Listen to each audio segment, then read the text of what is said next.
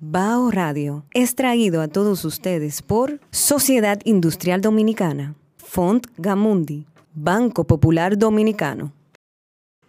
Señores, bienvenidos a Bao Radio, el programa de Micaela Tolentino y Rubén Lamarche para todos ustedes. Micaela, ¿cómo estás? Yo estoy muy bien, Rubén, ¿y tú?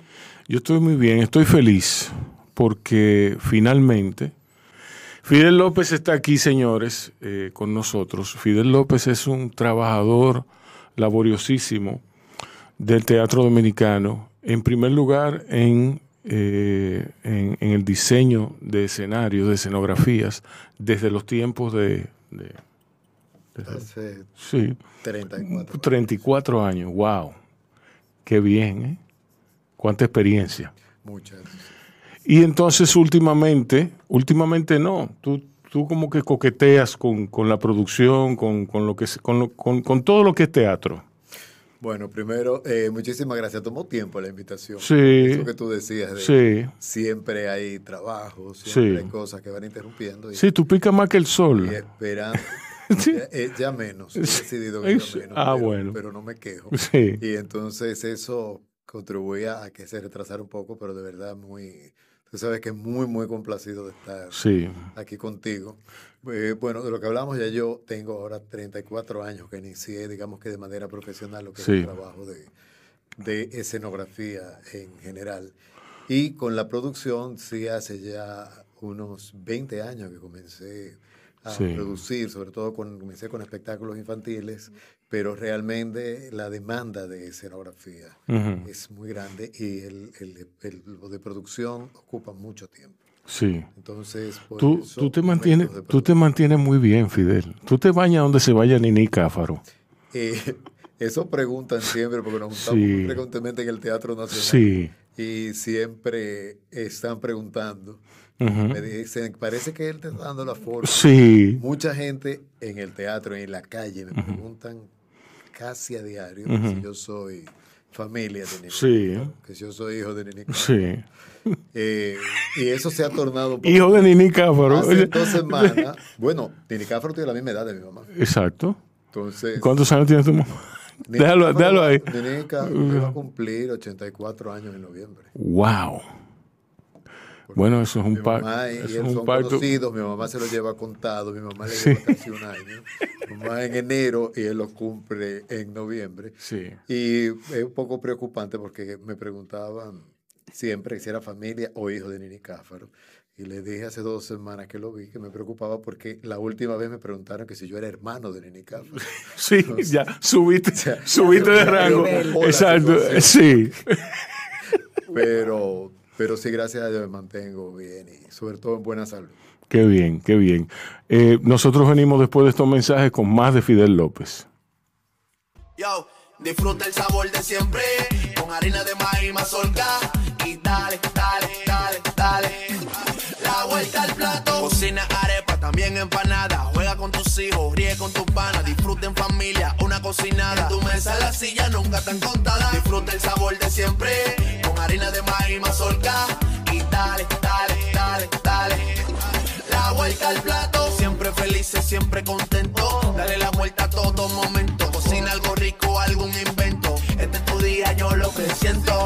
harina de maíz mazorca de siempre, ahora con nueva imagen. Para cosechar lanzadores hay que sembrar disciplina. Para cosechar jonroneros hay que sembrar honestidad. Para cosechar grandes ligas hay que sembrar valores. Porque los grandes ligas no crecen en el monte, se cultivan. Así como el mejor arroz. Arroz La Garza. Patrocinadores de nuestros próximos grandes ligas. Agua Evian. Renueve tu ser y vive la experiencia única de beber del manantial de la vida y siente cómo tu cuerpo se revitaliza con cada sorbo. Agua Evian. Frescura que te inspira. Cada uno de nosotros tiene una forma diferente de celebrar el éxito.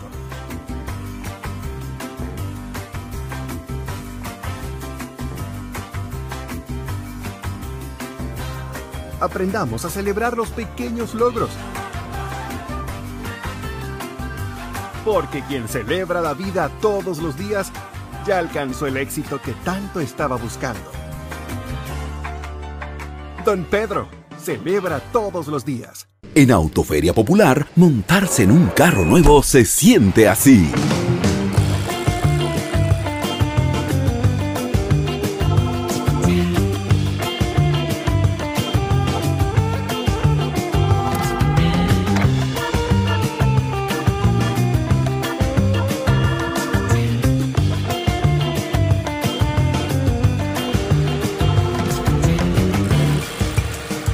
La emoción de un carro nuevo no hay que entenderla, hay que vivirla.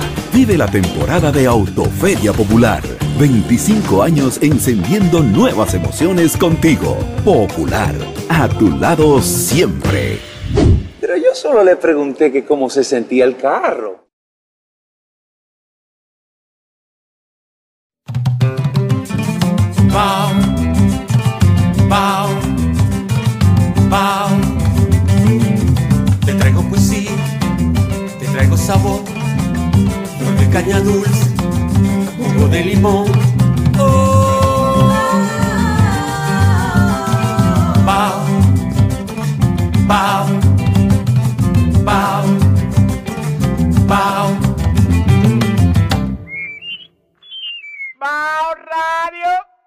Seguimos en Bao Radio con Fidel López. Eh, cuéntame, Fidel, ¿qué tú tienes entre manos últimamente? Bueno, eh, últimamente me he enfocado más, digamos, en los últimos años en lo que es eh, teatro, eh, espectáculos, algunos trabajos de televisión.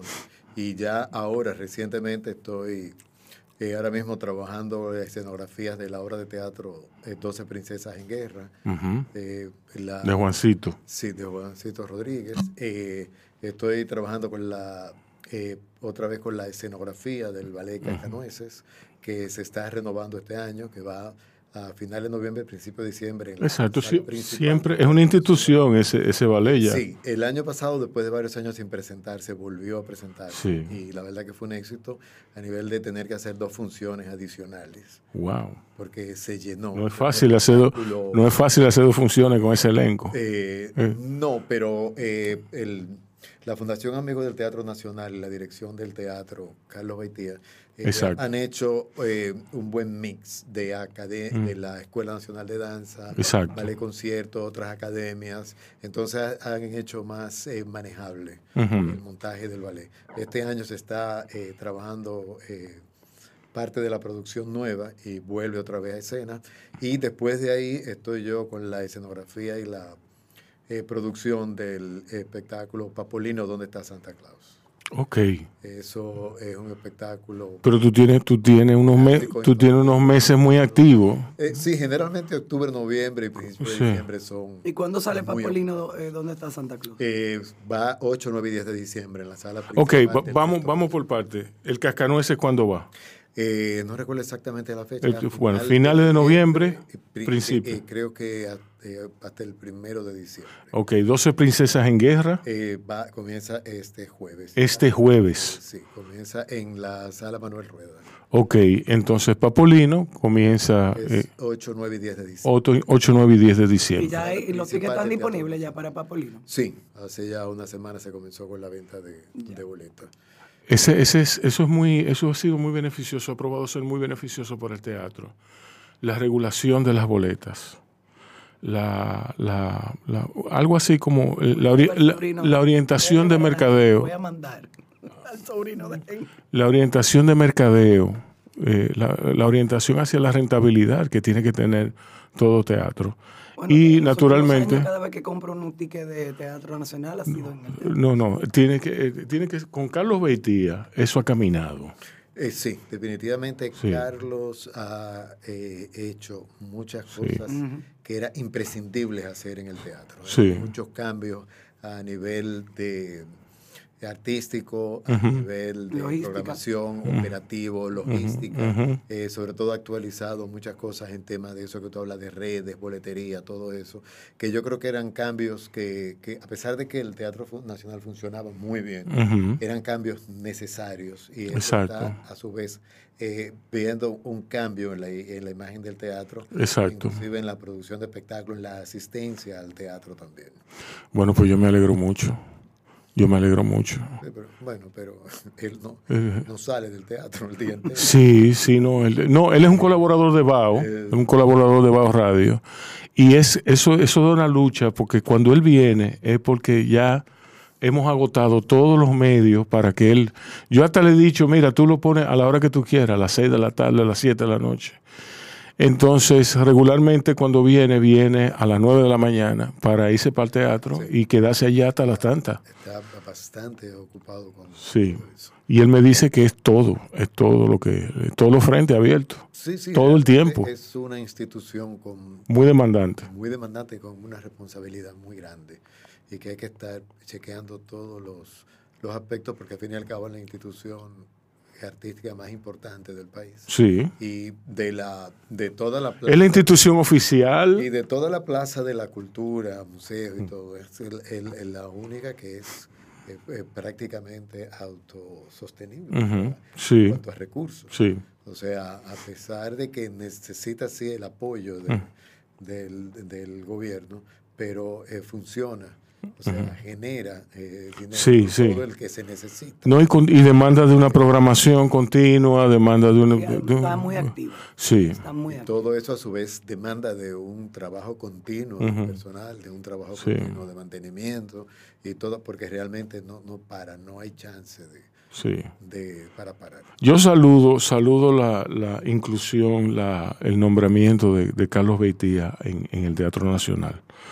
Eh, mira, Fidel, yo te he llamado aquí porque aparte del anuncio, a mí me interesa saber dónde tú entras en, una obra, en un espectáculo de teatro. Y que la gente sepa, la gente se edifique sobre la importancia de la dirección de arte, del diseño de escenografía, que es tan importante, es una clave, es una clave importante para tú, eh, eh, para tú asociarte, para tú afiliarte, para tú entrar en contacto con la experiencia teatral.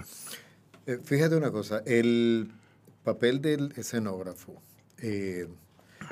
es sumamente importante, la gente no sabe cuánto, como tú dices, porque es una, después del director, es quizá la persona que más influye en todo lo que es el, montaje. Exacto. Eh, el escenógrafo, lo primero es eh, ver la visión del productor y el director sobre eh, el producto, sea una obra, un concierto, un espectáculo, cualquier tipo de, de, montaje que sea. La visión de ellos dos, a dónde van encaminados, temas de no tan solo de la estética, sino también la parte económica de mercadeo y todo eso, a ver hacia dónde va orientado ese, eh, ese evento como producto. Entonces, después de ahí, el escenógrafo en su diseño eh, influye en todo. Eh, tiene que estar en contacto con, como dije, director, productor, pero después coreógrafo, vestuarista, maquillista, iluminador, sonidista, todo eso, porque la escenografía es lo que da todo el contexto a la obra. Exacto. Entonces, es, vamos a decir, la casa donde va a habitar todo. Entonces, unas escaleras eh, mal puestas, mal diseñadas, o es una contra contra un actor, contra un bailarín, contra un cantante.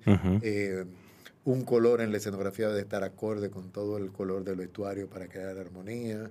Debe de estar muy, muy eh, en contacto con el diseñador de iluminación.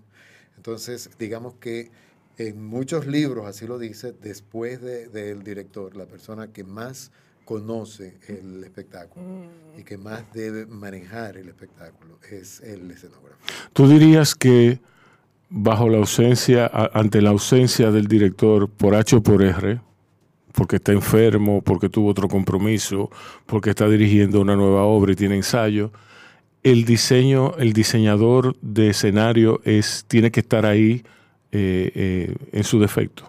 Sí, debe estar casi siempre, como tú dices, en caso de, fuera de lo que es la dirección eh, artística, sí, sí, teatral, que ya sería un asistente, es el, escenógrafo quien debe de, tomar las riendas de la producción, digamos. Sí. Y coordinar todo lo que es, que de hecho casi siempre pasa así, sobre todo en este país que no, no está limitado.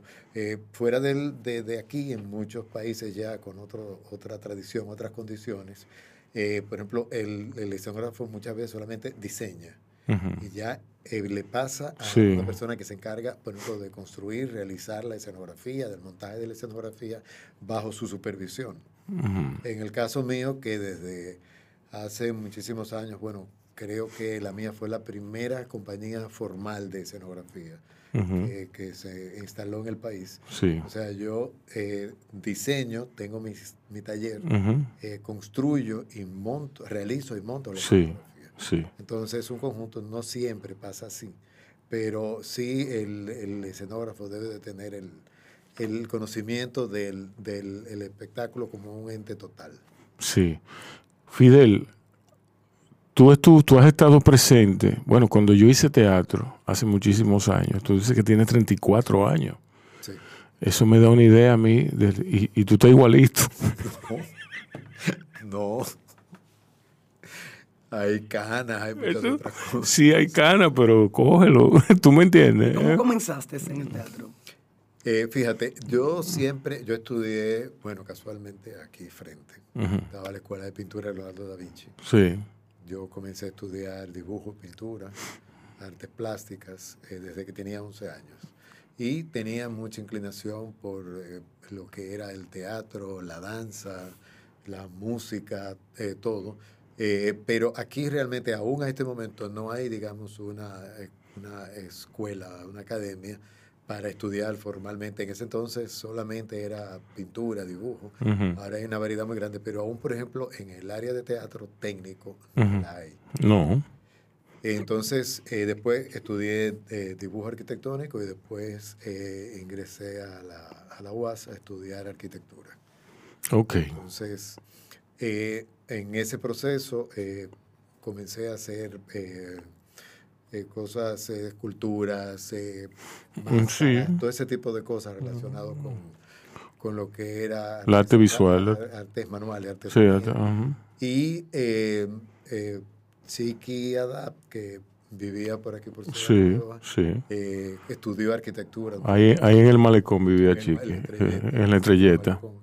Eh, me llama y yo comencé haciendo trajes de carnaval. O sea, muchos para mí mismo. Y yo iba a fiestas, en clubes sociales, que ahí siempre ganaba el primer lugar con los trajes que me hacía. Por originalidad y por la realización.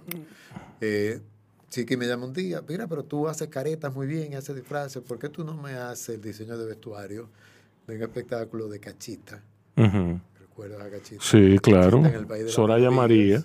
Y hice yo el diseño de vestuario, hice las caretas y todo. Eh, estaban los premios Talía de Plata. Eh, me gano el premio Talía de Plata por el vestuario de la obra. Eh, yo seguía con mi trabajo de, de estudiando la arquitectura y comenzaba a trabajar en la oficina de patrimonio cultural porque lo que yo iba a hacer era arquitectura especializado en patrimonio. Era arquitectura y patrimonio cultural, trabajaba en la oficina de patrimonio cultural. Eh, luego de ahí, con Nancy Álvarez y Germana Quintana, que montaban espectáculos infantiles también, me llaman para hacer una pequeña escenografía de Hansel y Gretel de unas obras que presentaban en el cine Naco. ¡Wow! sí. Eh, después. Yo me acuerdo que eran, que eran cine teatro, como el Olimpia, como eran, eran, eran, cines que podían ser fácilmente. los, los sábados, que se ha perdido toda esa infraestructura. Eh, presentaban espectáculos infantiles. Sí. Eh, después, entonces, eh, me llama un año eh, Nurin Sanjay, que me, le habían dicho que yo hacía caretas, qué sé yo, para que le hiciera las caretas y terminé haciendo la careta y el vestuario también de un espectáculo de La Pinky, sí. El secreto de Chiclón. Sí. Eh, nueva vez me nominan a los premios y después de ahí, trabajando con Nurin el vestuario, empiezo con cosas de la escenografía.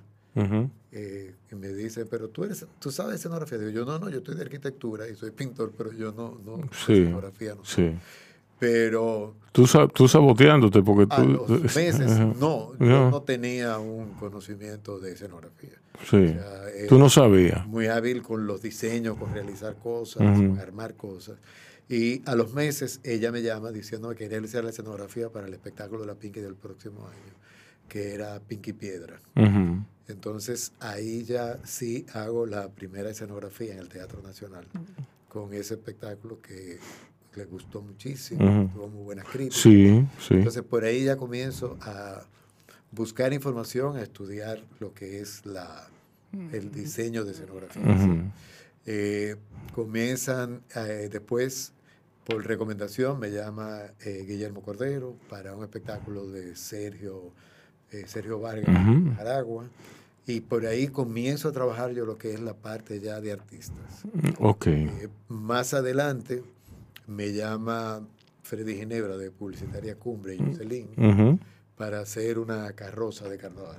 Sí. En el malecón que resultó ser una, un boom, o sea, por el diseño, la forma, que era diferente a lo que se solía hacer en el malecón.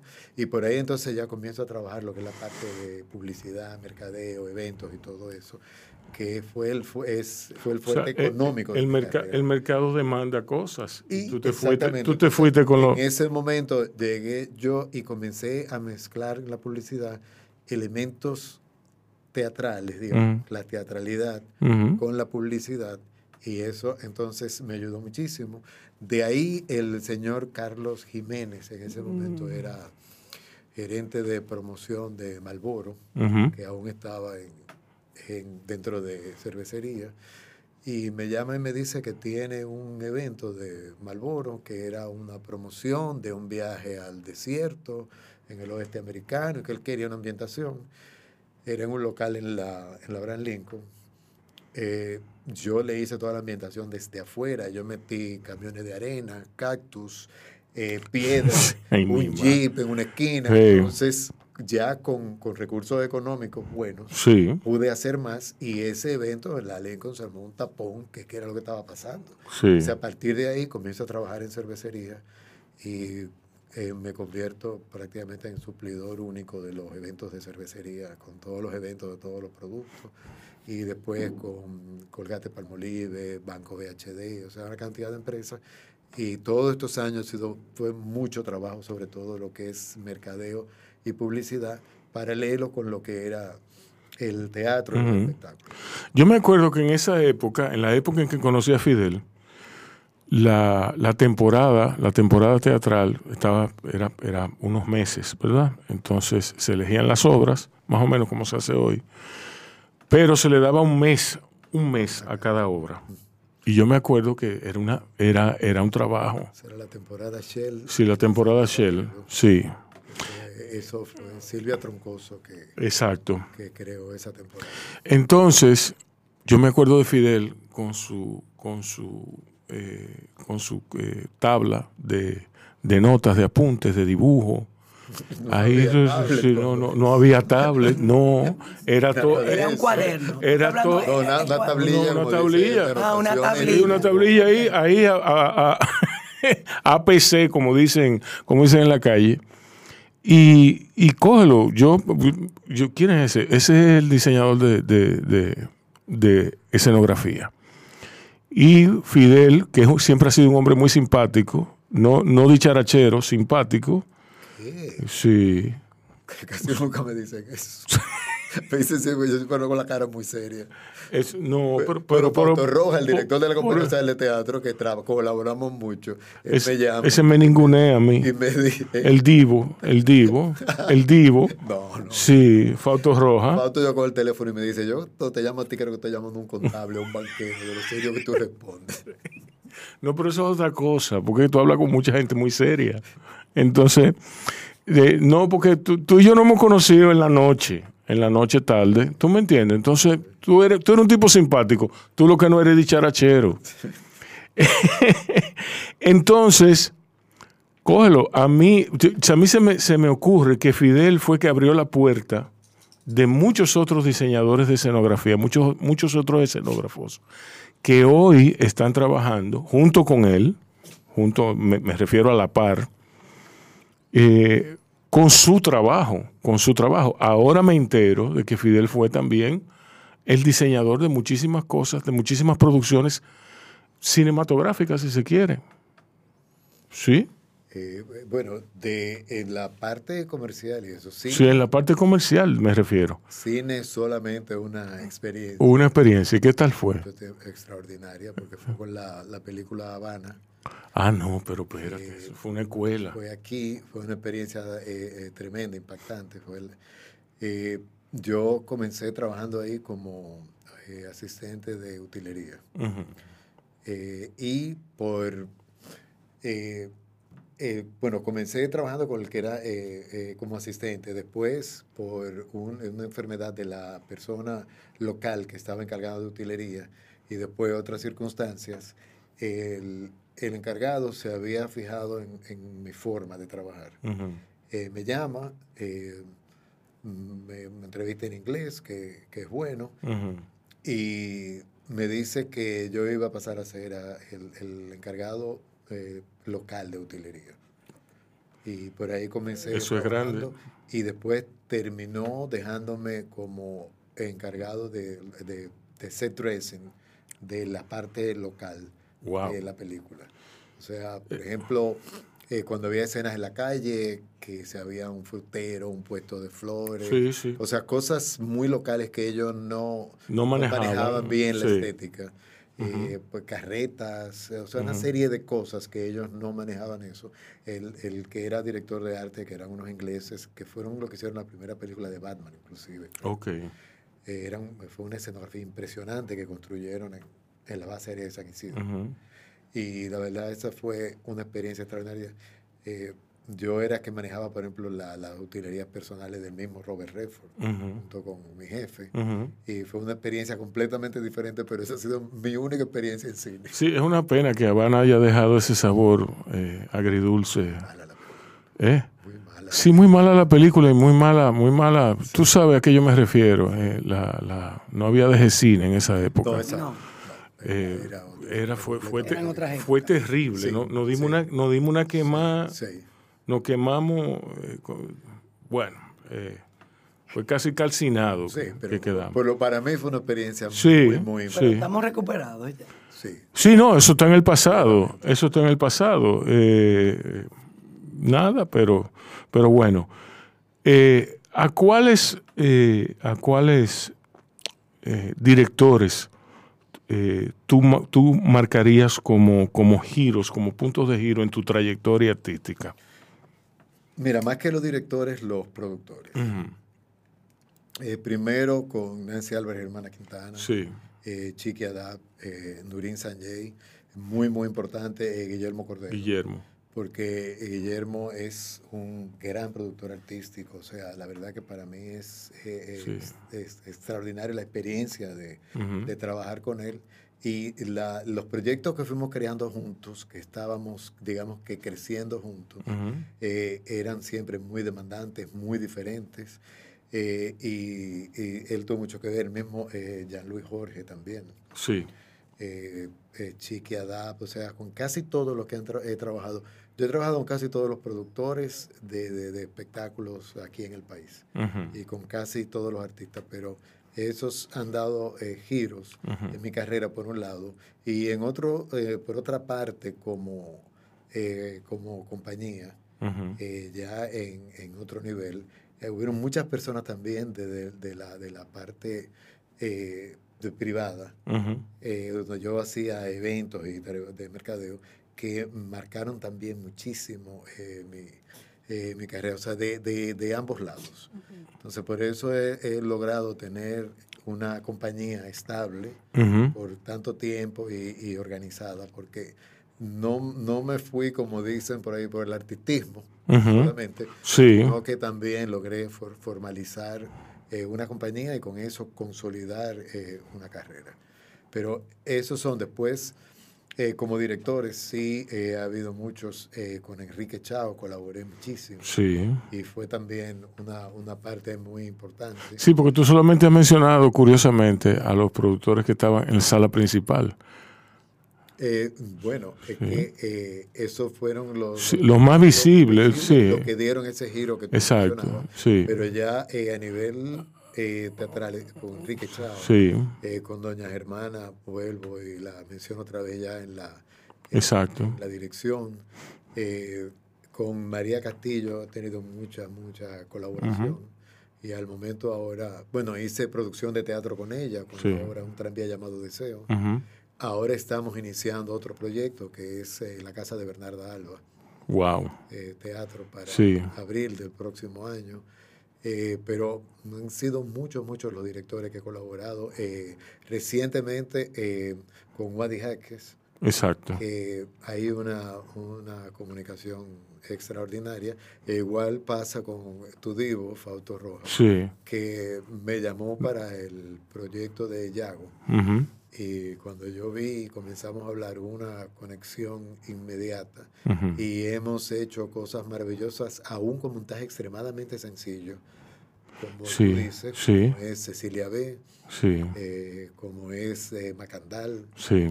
Eh, Así es. con simples elementos escenográficos que, que, la gente cree que siempre tiene que ser construir cosas y movimiento y cosas. Sí, da clavo, clavo y eh, Yo de verdad me emociono mucho cuando yo me siento a ver eh, Cecilia B con cuatro elementos escenográficos, una tela, o sea, la, magia que tiene, eh, lo bien diseñado, la estética también lograda, y eso es eh, lo mismo casi que un espectáculo a gran escala. Bien, vamos a hacer una pausa, vamos a, unos anuncios culturales y venimos con más de Fidel López. Bao Media Group. Podcast coberturas, documentales. Reserva tu espacio con nosotros. Escríbenos vía DM. Un corito no tan sano. Hola, mi nombre es Rey Andújar y soy el director de la Dirección de Cultura Dominicana en el Exterior, la sede de Nueva York. Y estoy aquí para invitarte a un maravilloso evento que es el Dominicana Libro and Culture Festival. Lo vamos a estar celebrando en el Lehman College en el Bronx los días noviembre 3 4 y 5. Así que ya sabes, vamos a tener escritores internacionales invitados, escritores de acá de los Estados Unidos, también de distintos estados y otras ciudades. Tenemos editoriales invitadas, librerías, talleres literarios, etc. Queremos también decirte que en nuestro festival tendremos un pabellón infantil, así que puedes venir, dejar a los niños y venir y disfrutar de las conferencias que tenemos también. No te puedes perder este gran evento literario de la comunidad dominicana aquí en Nueva York, en el Lehman College, noviembre 3, 4 y 5. Dominicana Libro and Culture Festival. Los esperamos. Soy Juan Fueiliao, autor de literatura infantil. En realidad, ese mundo era desconocido para mí hasta que nació mi primogénito. Mi primogénito me impuso contarles cuentos todas las noches. Y cuando los cuentos de otros autores se acabaron en mi casa, tuvimos que inventar cuentos. La primera recopilación de esos cuentos inventados en casa es este. Se llama cuentos sin ningún porqué. ¿Y por qué se llama cuentos sin ningún porqué? Porque precisamente esos cuentos fueron escritos sin ninguna razón aparente, más que en ese momento para dormir a mi hijo. Y luego me di cuenta que estos cuentos no solo sirven para dormir a los niños, sino que pueden despertar a los más mayores como yo. En este cuento hay fantasía, por ejemplo, un ventilador que se marea porque está dando vueltas. Claro, esa idea no es mía, porque la mayoría de las ideas de estos cuentos, que son 14 cuentos, por cierto, la mayoría de esas ideas son frutos de la imaginación de mi hijo Juan Francisco cuando tenía como tres años de edad aproximadamente. Cuentos sin un porqué es de la editorial Santillana y se consigue en la librería Cuesta y por supuesto en la librería de la propia editorial Santillana. Cuentos sin ningún porqué.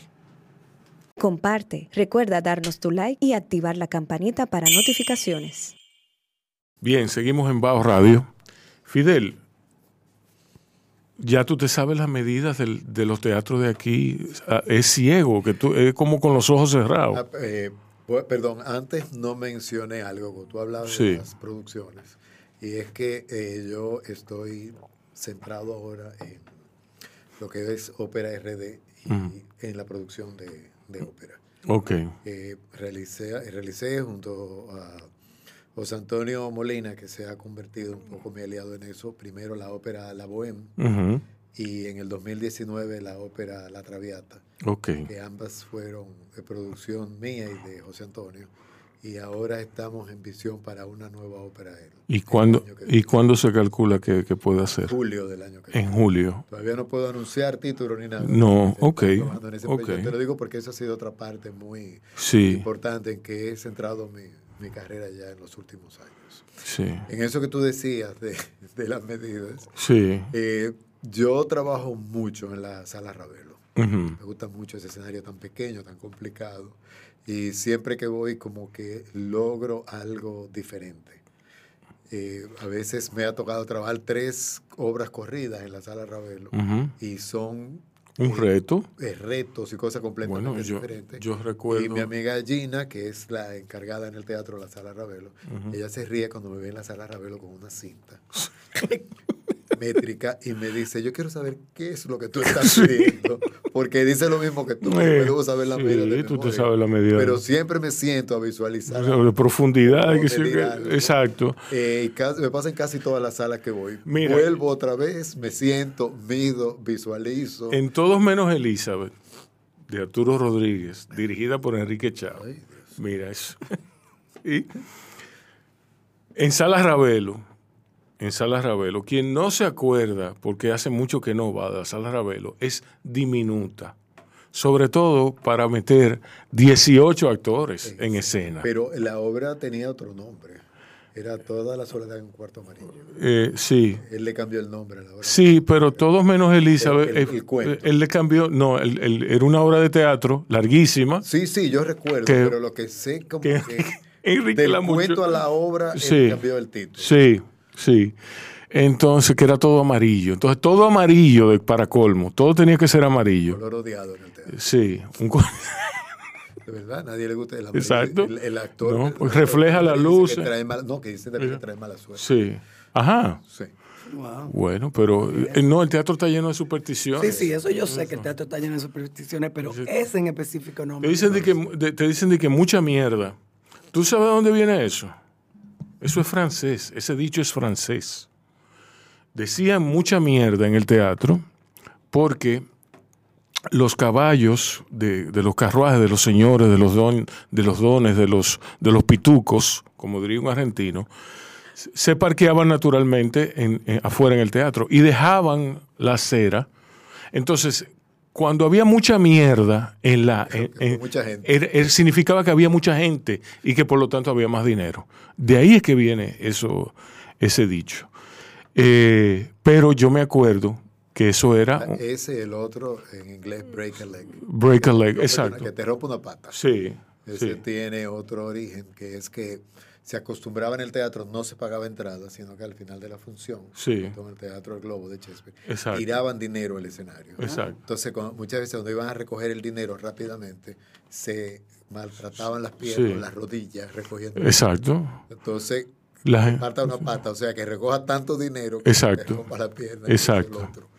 Wow, qué chulo eso. A mí me encanta el teatro porque uno sale con familia de ahí. Sí. Sí.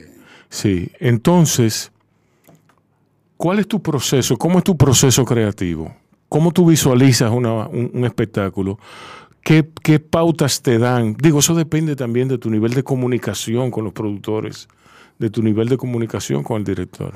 Eh, gracias a Dios, el nivel de comunicación con los productores es muy, muy cercano. a, nivel, como te digo, de amigos, eh, como los que te he mencionado. Entonces, eso ayuda mucho a, a tú conocer lo que vas a hacer. Eh, muchos tienen la, mente muy clara en lo que quieren, que básicamente es darle forma a lo que el director propone, hacerlo funcional eh, para la obra. Eh, el proceso es primero el libreto o, guion o idea del espectáculo. En el caso de una obra de teatro, el texto completo. A mí siempre me, me, gusta leer el texto porque te da muchos eh, muchos caminos, muchas salidas de visualizar muchas cosas que, que pueden ayudarte para una puesta en escena, para un diseño de escenografía. Entonces, por ahí es que comienzo a elaborar la idea, el, pues, sobre el texto, el libreto o la idea eh, básica del productor. Y eh, me gusta frecuentar ensayos siempre que puedo. Sí. Ver movimientos y por ahí es que comienzo ya el, proceso creativo. A nivel ya eh, gráfico, yo, como te dije, estudié dibujo y pintura, yo me manejo a mano. Sí. Luego de ahí ya... ¿Tú, tú no usas iPad ni nada de esa vaina. Eh, ¿no? para el diseño primero no. De ahí ya eh, lo modifico en, en, computadora y lo paso a un diseñador gráfico que haga los 3D o lo que sea. Pero a mí en una en, una tablet, en una PC, en una computadora, a mí no me sale O sea, me sale muy directamente de la mano. Porque así me formé y así tengo la. Exacto, así que eso, es lo que tú conoces. Entonces, ya sobre eh, la marcha, eh, yo creo que he tenido mucho éxito porque voy de la mano lo que son tres cosas: el diseño, el material y la mano de obra de realización. Exacto. O sea, no puedo ponerme a crear, a inventar cosas. Me imagino que tú trabajas con la misma gente en tu taller. Que, por mucho tiempo. Sí. He cambiado últimamente mucho, pero por muchísimo tiempo trabajé con las mismas personas. Y de hecho, por ejemplo, eh, eh, bueno, está eso. Primero, pensar en el diseño. Segundo, el material en que se va a realizar. A todos los niveles, a nivel económico, a nivel de, de, de de, facilidad de conseguir a nivel de uso, porque muchas veces te puede dar con un presupuesto que, que, puede ser el material que sea, pero quizás no lo hay en el país, hay que pedirlo, nadie puede traerlo, y ya tú no puedes contar con ese material. O sea, es muy importante pensar en eso y lo que te decía de la realización, o sea, la mano de obra. Porque una de las cosas que me ayudó muchísimo, con muchísimo, a mí me encantan los diseños curvos. Entonces me ayudó que un, eh, el primer herrero que trabajaba conmigo, eh, él agarraba los tubos y parecía que era una hebra de hilo. O curvas, tenía moldes de curvas, o sea, Domingo Figueroa lo conocía en Color Visión. Eh, tenía una facilidad para las curvas, entonces ya yo me encontré con, esa joya, esa joya para yo poder realizar eso. ¿Murió él? sí. sí. y después también me encontré con otros realizadores que me entendían eh, mucho, sabían cómo buscar la vuelta de cosas en la realización. Entonces, esa, esa unidad entre el diseño, el material y la mano de obra es sumamente importante para, para la realización de la escenografía. Entonces, llevo ese proceso de la mano de la idea del libreto, director o productor con el diseño y la realización de la escenografía. O sea, es bastante completo e íntegro. Como, Eso es para poder tener un final feliz, digamos. Fidel, entonces, ¿se han dado casos en, que tú incidas en, la decisión final de, una obra con tu diseño, en que tú afectes el discurrir de una obra con diseño? Bueno, sí, lo he afectado positivamente siempre. Sí, sí. Cómo se mueven los actores. trato de, imponer ideas, o sea, soy muy fuerte a veces en, decisiones. Y si veo que va a afectar en mi trabajo, mejor me retiro. Sí. Porque a veces te, pueden plantear ideas y cosas que tú, como te digo, o no puedo realizar bien a mí, conforme a lo que yo quiero hacer. O considero que aunque el director lo, lo quiera, afecta escénicamente, me ha pasado cosas que, después dicen, ah, pero no se veía bien, la actriz se veía muy sola en ese monólogo, etcétera, porque no, no acataron ideas y se trabajó en base a ideas concretas que tenía. En otros casos, eh, por ejemplo, me han venido con planteamientos y yo le digo, pero mira, eso realmente es muy complicado, o sea, tú puedes tener la misma idea eh, con esto. Eh, pasó recientemente con la producción de Juancito, por cierto, de todas las canciones de amor. El planteamiento que tenía Richardson eh, y lo que yo le planteé y llegamos a una unidad de un resultado que me pareció maravilloso a nivel estético y funcional para lo que él quería plantear. Exacto, que eficientizaba la transmisión del mensaje. Entonces, eh, sí, muchísimas veces ha pasado eso en todos los lo, lo, todos los aspectos, porque la, la, carrera mía abarca de todo, como te he dicho. O sea, eh, salas pequeñas, teatro eh, pequeño, sala grande, Casandra, Soberano, Festival Presidente, el Juego de Verano Presidente, por ejemplo, que son en las playas, eh, decoración de plazas comerciales, porque hay otra cosa que yo hago, que es la, decoración de Navidad en gran escala. En plazas comerciales, exteriores. Por muchos años hice, por ejemplo, lo del Banco VHD en la Churchill con 27. Eh, desde que inauguró Agra y sus primeros cuatro años, yo hice todo lo que fue, establecí lo que era el montaje de la, de la Navidad. Eh, actualmente en Downtown Center y eh, el árbol de Coca-Cola en la zona colonial, que es. ¡Wow! Sí. Tiene creo que 18 años. Diablo. Estándose en ese lugar y ya es un punto obligado en Navidad. Es ese otro aspecto de mi trabajo, o sea que son muchas cosas además de la, de la escenografía per se. En televisión, ¿tú comenzaste paralelamente con, el teatro, con, con, tu trabajo en teatro? Sí, ¿Con quién tú trabajabas? ¿Con qué productores? Televisión hice poco trabajo. Hice mm. del show de Luisito y Anthony, hice de Pinquilandia. Eh, con Nurin Sanjay, eh, después algunas intervenciones de escenografía, pero eh, la televisión no, no es lo que más me gusta. Sí. Porque aquí en el país es muy limitante y frustrante hasta cierto punto el diseño de escenografía de televisión, porque aquí eh, los programas de televisión los montan y los desmontan a veces diario. Sí, sí, así es. Te limita muchísimo con el diseño, te limita mucho con los materiales y el deterioro es muy rápido. Sí por más que los tramoyistas y los canales de televisión intenten organizar ese ese, trae, ese lleva que trae.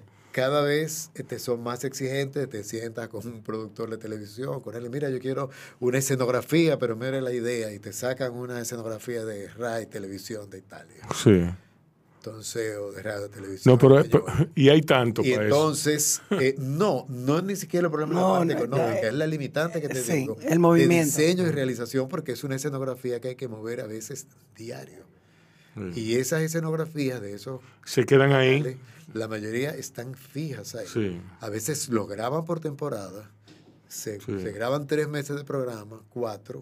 De un tirón. Y los actualizan es con, con videos y exteriores pero lo desmontan y eso a los 3, 4 meses vuelven y montan y graban otra vez. Pero este trajinar diario limita la verdad mucho. Es muy frustrante ver cómo se va deteriorando la escenografía. Eh, entonces, eh, no es lo que más me gusta, pero actualmente de televisión tengo el, programa de, de Yacna, eh, de Nuria, esta noche María Cela.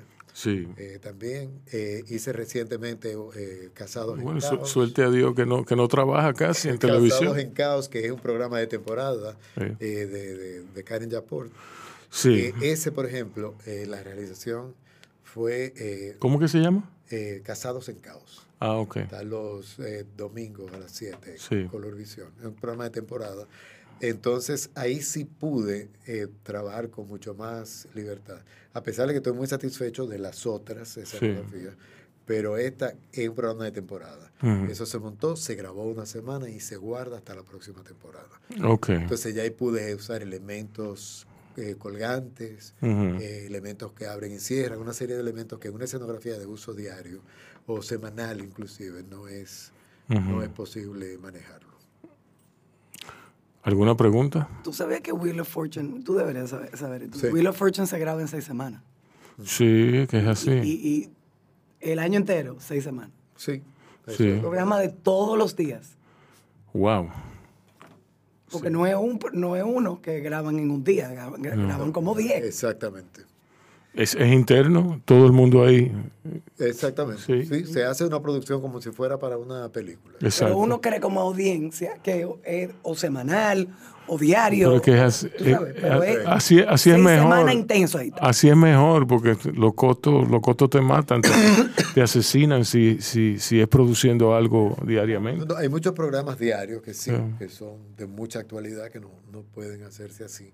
Aunque eso se hacen y si hay algo muy importante, porque eso es una rutina, pero en programas de actualidad no No, no, no, no, imposible. Eh, y hay algunos que, eh, por ejemplo, se graban semanal o mensual, pero si hay cosas de actualidad muy importantes, como te digo, recurren a videos o a cosas en exteriores y lo insertan en el programa a la parte ya grabada y ya eso le da una actualidad al programa que tú te crees que lo hicieron ayer.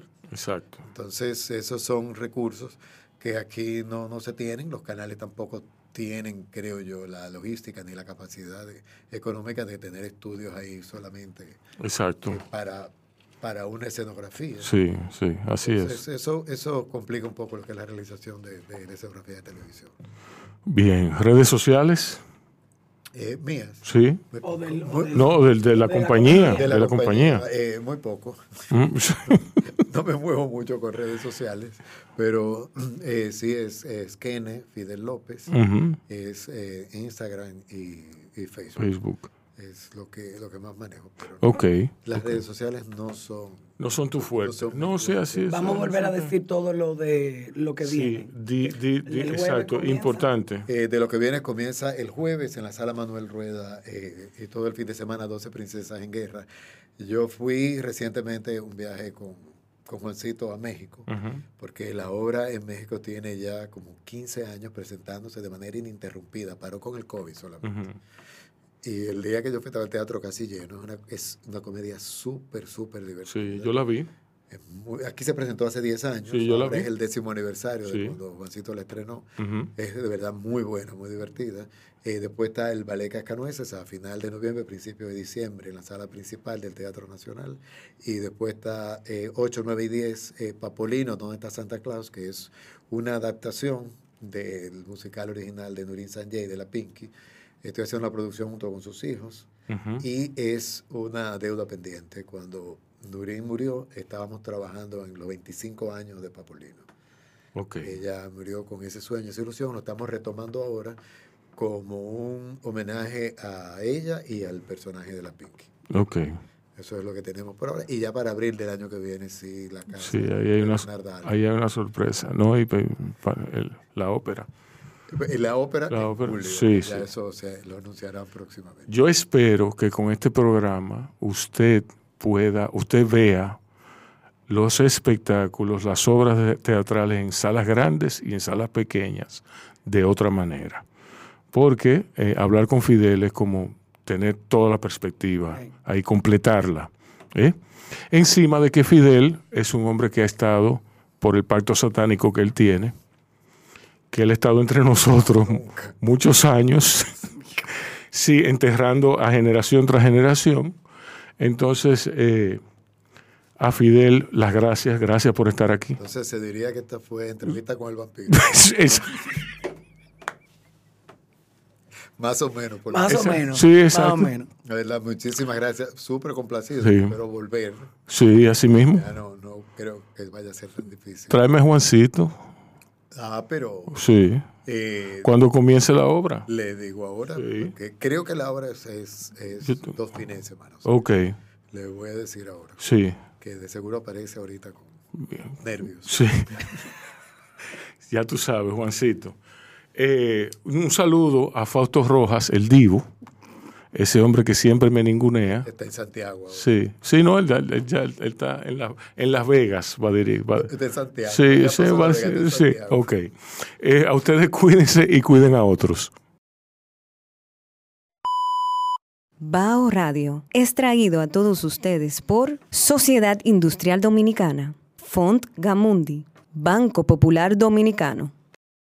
Bao Media Group. Podcast. Coberturas. Documentales. Reserva tu espacio con nosotros. Escríbenos vía DM. Un corito no tan sano. Yo, disfruta el sabor de siempre. Con harina de maíz mazorca. Y dale, dale, dale, dale. La vuelta al plato. Cocina arepa, también empanada. Juega con tus hijos, ríe con tus panas. Disfruta en familia, una cocinada. tu mesa, la silla nunca tan contada. Disfruta el sabor de siempre. Con harina de maíz mazorca. Y dale, dale, dale, dale.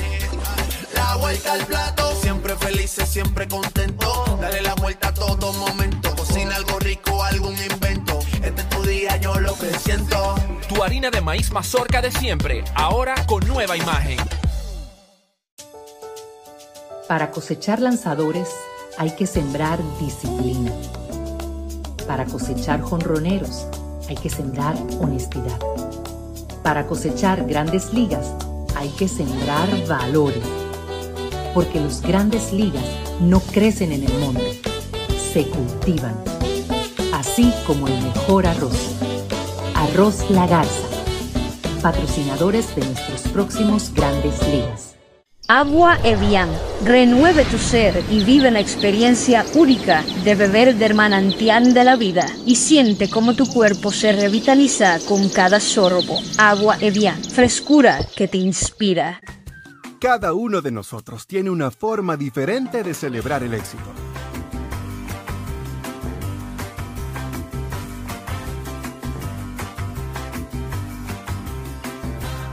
Aprendamos a celebrar los pequeños logros.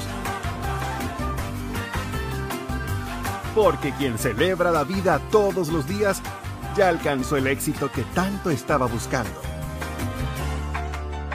Don Pedro celebra todos los días. En Autoferia Popular, montarse en un carro nuevo se siente así.